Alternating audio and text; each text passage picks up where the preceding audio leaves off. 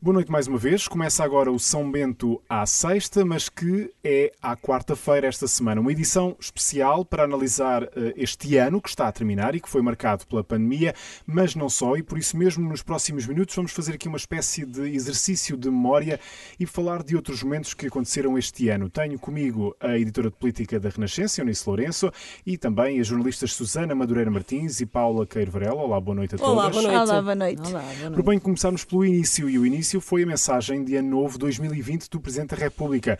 Uma mensagem, se, se, bem se recordam, foi feita em direto a partir da Ilha do Corvo, onde Marcelo Rebelo de Sousa celebrou a passagem de ano, apesar daqueles avisos de mau tempo na altura e que ele mesmo assim teimou-se quis ir uh, para a região. E o Presidente deixou estes avisos. Esperemos e trabalhemos. Repito, trabalhemos e não só esperemos. Para um ano 2020 melhor do que o de 2019.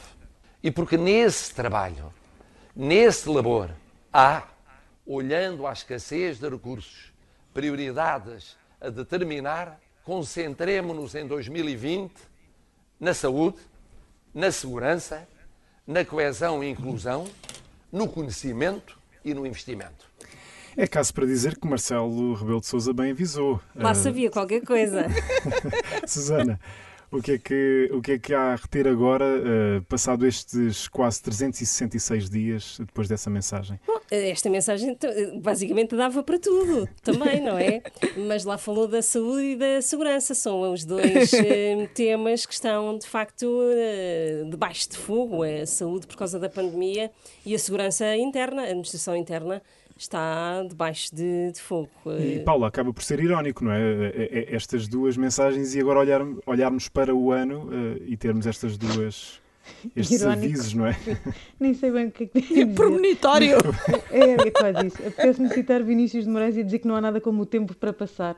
E, de facto, aqui chegados, uh, olhando para trás, é como diz a Susana, é um bocadinho, se falares de todas as áreas-chave da governação, vais sempre acertar não é? Sim. Vai sempre dar para este ano, para o próximo, para os que virão, porque no fundo, infelizmente, há coisas que não mudam uh, e, e, portanto, seria sempre mais ou menos fácil perceber que seriam duas áreas uh, importantes. Mas, se bem se lembram, também andávamos a falar do Serviço Nacional de Saúde e do reforço do Serviço Nacional de Saúde. Sim, que tinha um reforço no orçamento para 2020. Com o próprio Ora, António Costa a fazer a mensagem de Natal 2019 num centro de saúde, não é? Pois foi, numa unidade de é saúde é familiar que estava Estão prestes a, abrir, sim, sim, sim, ou, ou, tinha aberto por aqueles dias, e de facto a saúde era já um tema uh, central. Claro que nunca imaginaríamos naquela altura, embora já se falasse de um vírus Com lá na China. Também nunca se sabe. Mas Eunice, este ano tinha, tinha tudo para dar certo, não é? Em termos económicos também, a falar-se já do excedente. Uh, Sim, eu acho que. Já um, um...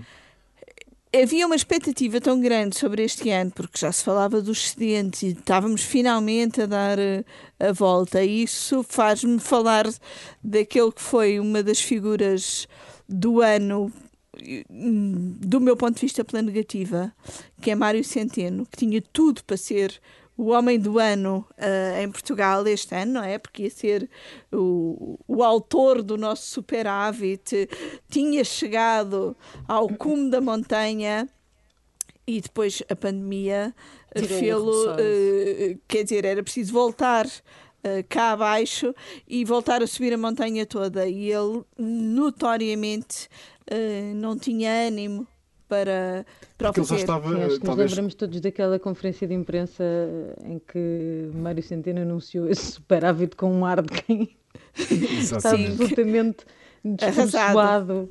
Sim, arrasado, mas eu acho que eu acho que ele é, é, uma das figuras do ano seguramente e acho que a Eunice está a ser um bocadinho benévola quando diz que é pela negativa, porque para ele foi um ano ótimo. Sim, Sim para ele foi. Não nos esqueçamos, está exatamente onde queria estar. Sim. E não sei quantas pessoas podem dizer neste país e neste mundo que estão no final de 2020 exatamente onde queriam estar. Sim, do ponto de vista dele, do interesse dele, tens toda a razão. Claro. Do ponto de é vista da minha avaliação política de Mário Centeno. É que ele já estava com a cabeça, obviamente, no Banco de Portugal. Sim, ele já é? tinha desligado completamente do, a função do país. ele queria ir para ali e ali está.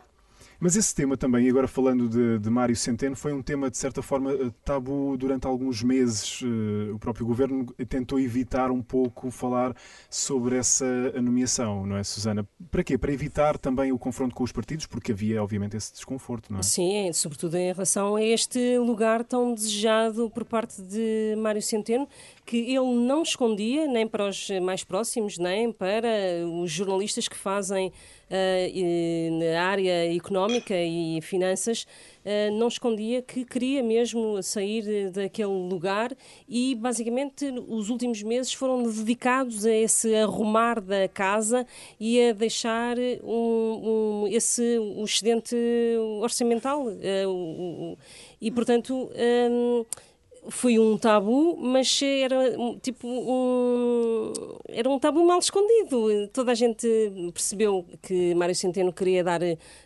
aquele salto, era uma questão de tempo. Mas Paulo, também, sequer, desculpa, eh, nem foi... sequer é já deste ano, não é? Já se começou a falar disso. Já... Ah, sim. sim, mas também foi um assunto muito mal gerido pelos outros partidos que às tantas armaram-se em valentões e iam ter uma posição de força que impediria Mário Centeno uhum. de ser governador do Banco de Portugal e depois foram recuando, recuando, recuando e Mário Centeno é governador do E como é que saiu o governo no meio desta história lembras? Até foi, até foi um desentendimento entre partidos que fez com que o PS conseguisse aprovar a nomeação exatamente no tempo, uhum. na, na, na, entrada da data em vigor uhum. que queria, etc. Porque os partidos, cada um estava a puxar para o seu lado para ver quem é que era mais sério no que dizia respeito às, uh, às à questão das nomeações para, e acabaram todos a fazer um disparate que foi dar ao PS exatamente as condições que queria para fazer aquela nomeação. E como é que saiu o governo no meio desta história toda? Eh, como é que geriu? Já falámos aqui desta questão do tabu, mas eh, uma avaliação assim mais global.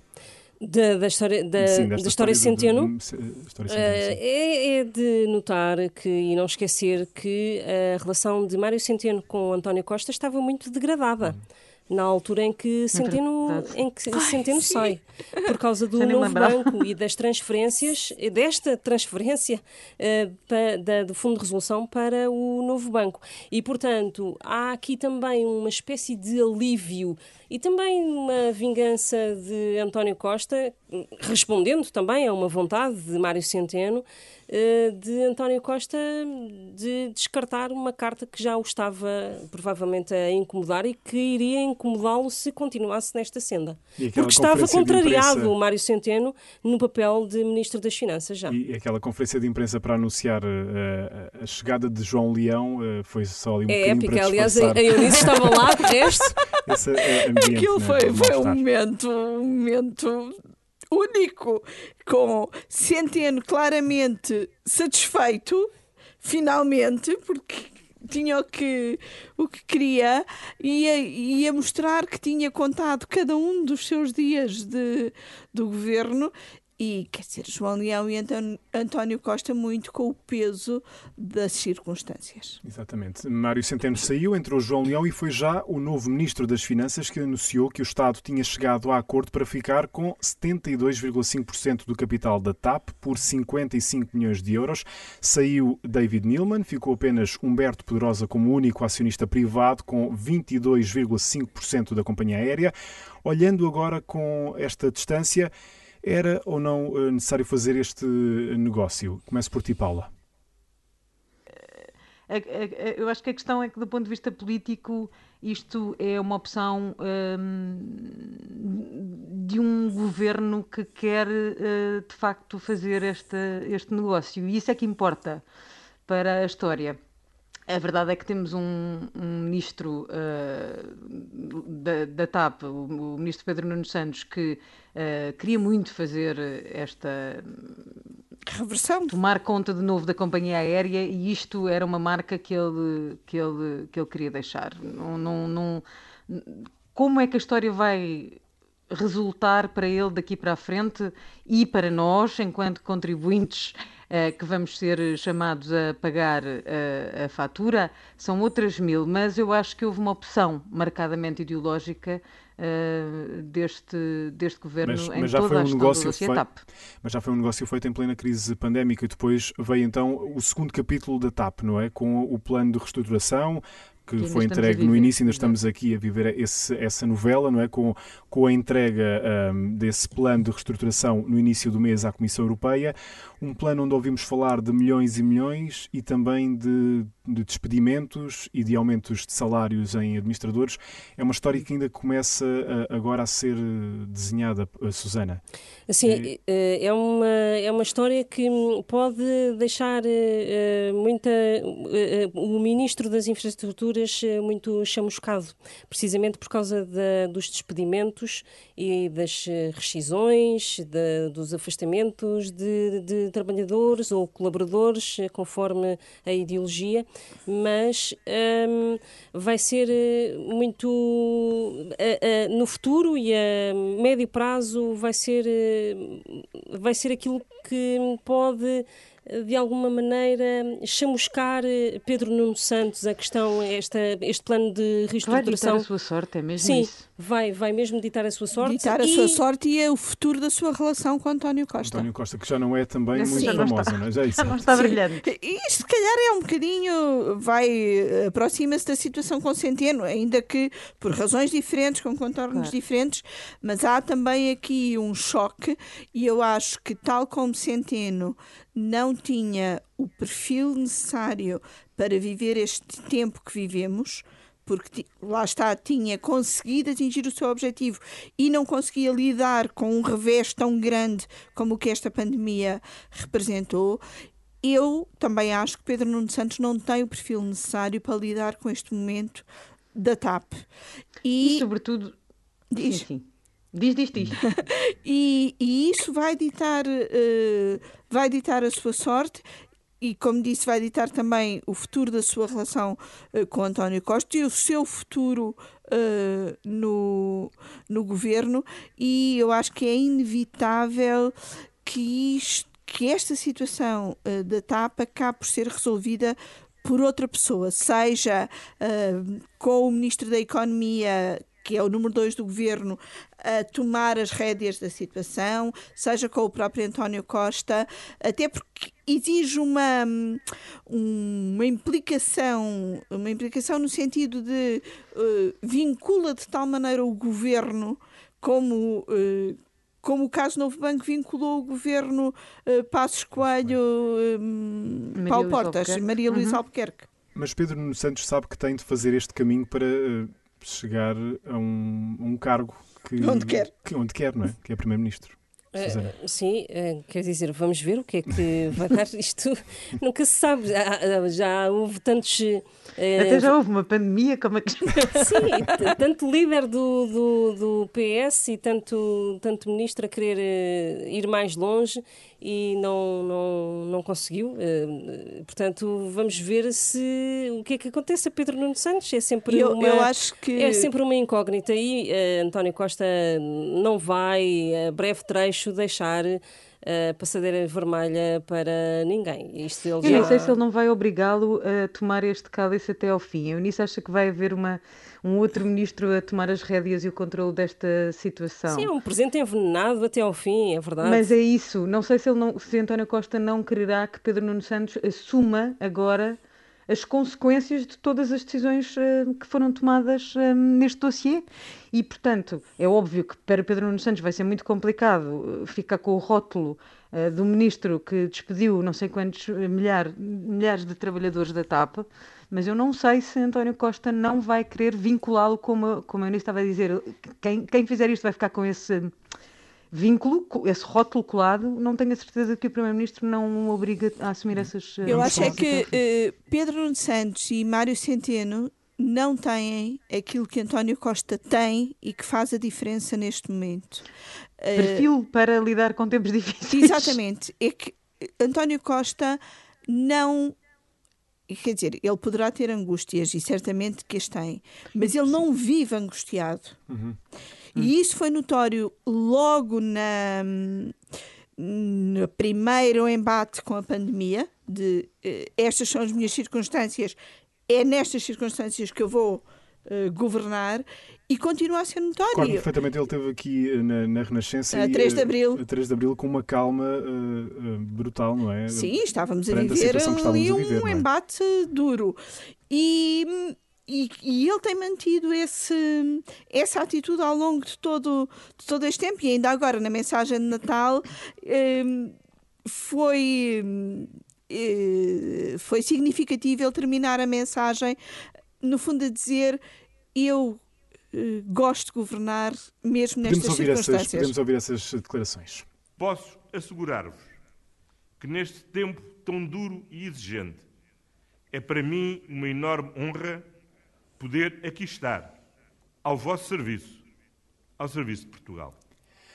Uh, Susana, uh, António Costa acabou um bocadinho na linha do que a, a Eunice estava a dizer, acabou por surpreender-te de alguma forma hum, como geriu toda esta crise pandémica ou, ou não? Tanto pela positiva como pela negativa, claro. De surpreender, não. Eu acho que é de facto o que a Eunice estava a dizer. Eu acho que é um comportamento, aquele comportamento descontraído uh, de António Costa, muito desconcertante para quem está, por exemplo, como jornalista, a lidar uh, com isto, porque por vezes nós próprios quebramos um bocadinho emocionalmente e uh, a coisa continua a rolar como se fosse beber um copo d'água para uh, António Costa. E de facto, vamos ver até quando? Eh, porque uh, neste momento uh, António Costa também acabou por uh, se isolar profilaticamente. acabou hoje, acabou ontem. Mas este momento, Paula, acabou por ser benéfico para, para António Costa porque ele também já acusava aqui algum cansaço nestes últimos tempos, não era? Qual, qual o, o, António, este momento é do o isolamento profilático. O facto de ele se ter retirado um pouco também da cena Acho uh, engraçado pensar. Poder... Podemos não, pensar que se calhar veio, veio, o tempo ou não. não é uma, uma dúvida se calhar, que se calhar, se calhar, porque mesa, é, é, o início Sana estão a dizer que ele tem gerido bem. Um, Mas não ele não acusava já algum cansaço. Foi sem acusar. Sim, foi sem. sem eu estou, a, foi, eu estou a falar da uma, forma, não é? Que, como? Eu estou a falar da, da forma. Eu entendo, eu entendi, eu entendi, eu entendi. Era isso que eu queria dizer. Mas uh, também é verdade que, um, sobretudo à medida que o ano foi avançando, e é muito mais fácil uh, ele estar mais calmo em abril quando a dimensão do impacto uh, da pandemia na economia ainda não era tão, tão evidente, nem ninguém conseguia perceber exatamente como é que ia ser, do que agora. E agora.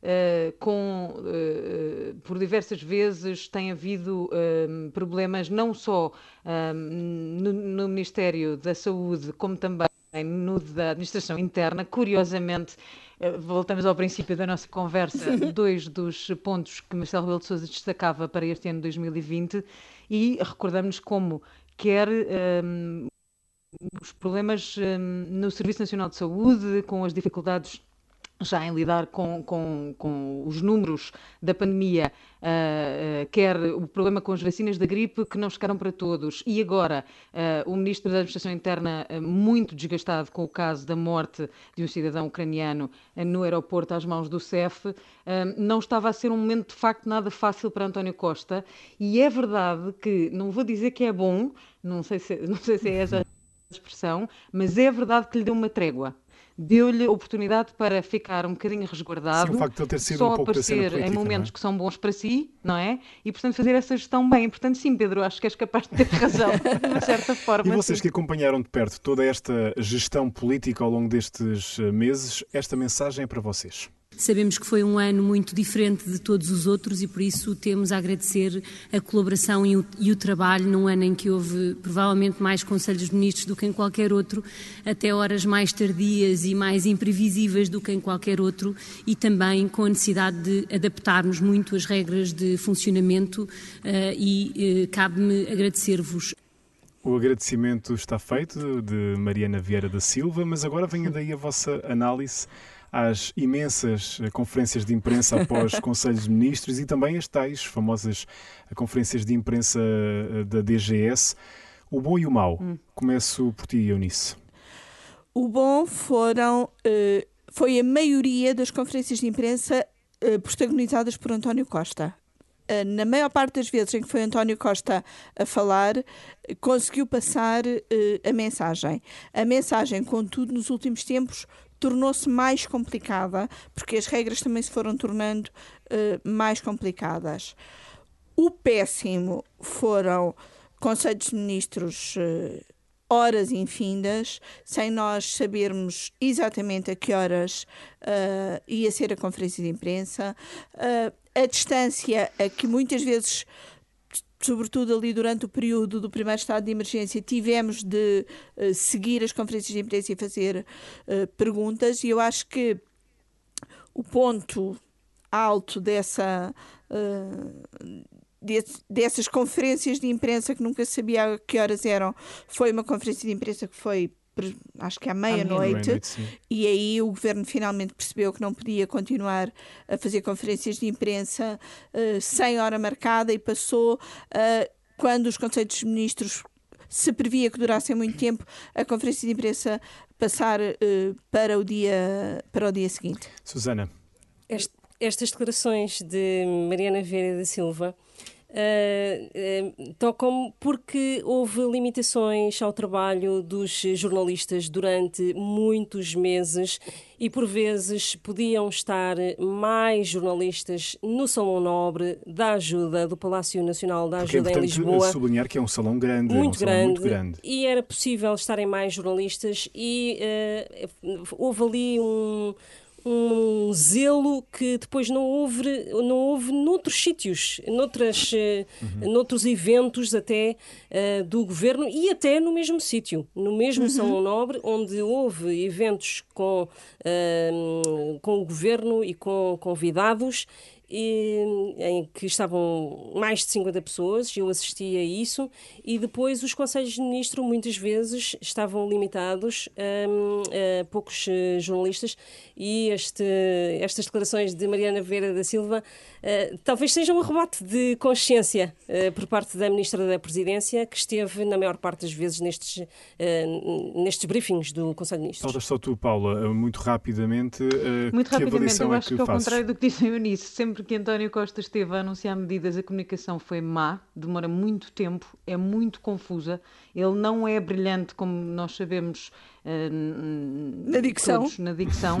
Sim, é muito trapalhão, diz as coisas muitas vezes ao contrário do que aquilo quer dizer. Tivemos um exemplo na mais recente em que era é, é, sobre o Natal e era hum, eh, António Costa começou por dizer que era de evitar estar com poucas pessoas, enfim. Acho que houve sempre muita confusão na forma como o governo comunicou, sobretudo com o primeiro-ministro, as regras do estado de emergência nesta segunda fase da, da pandemia.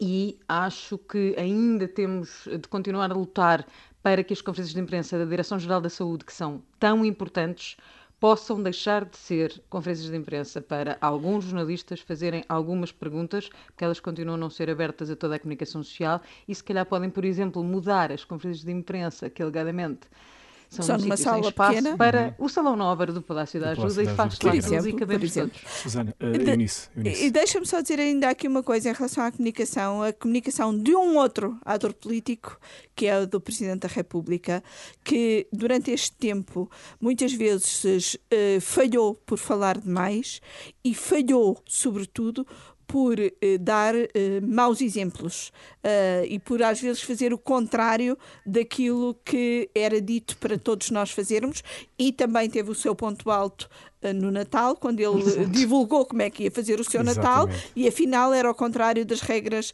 da, da DGS, ele ia estar com uh, três ou quatro ou cinco núcleos diferentes da família, quando aquilo que nos era recomendado a todos e depois ele volta atrás. E Marcelo é muito isto de há senhor crítica. Presidente, op, senhor candidato.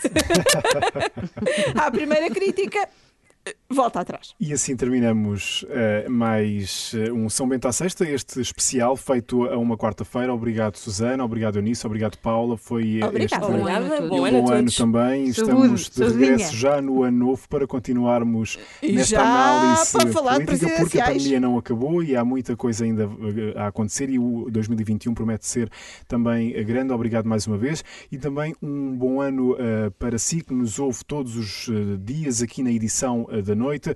Estamos de regresso em 2021. Tenha um bom ano, uma boa noite.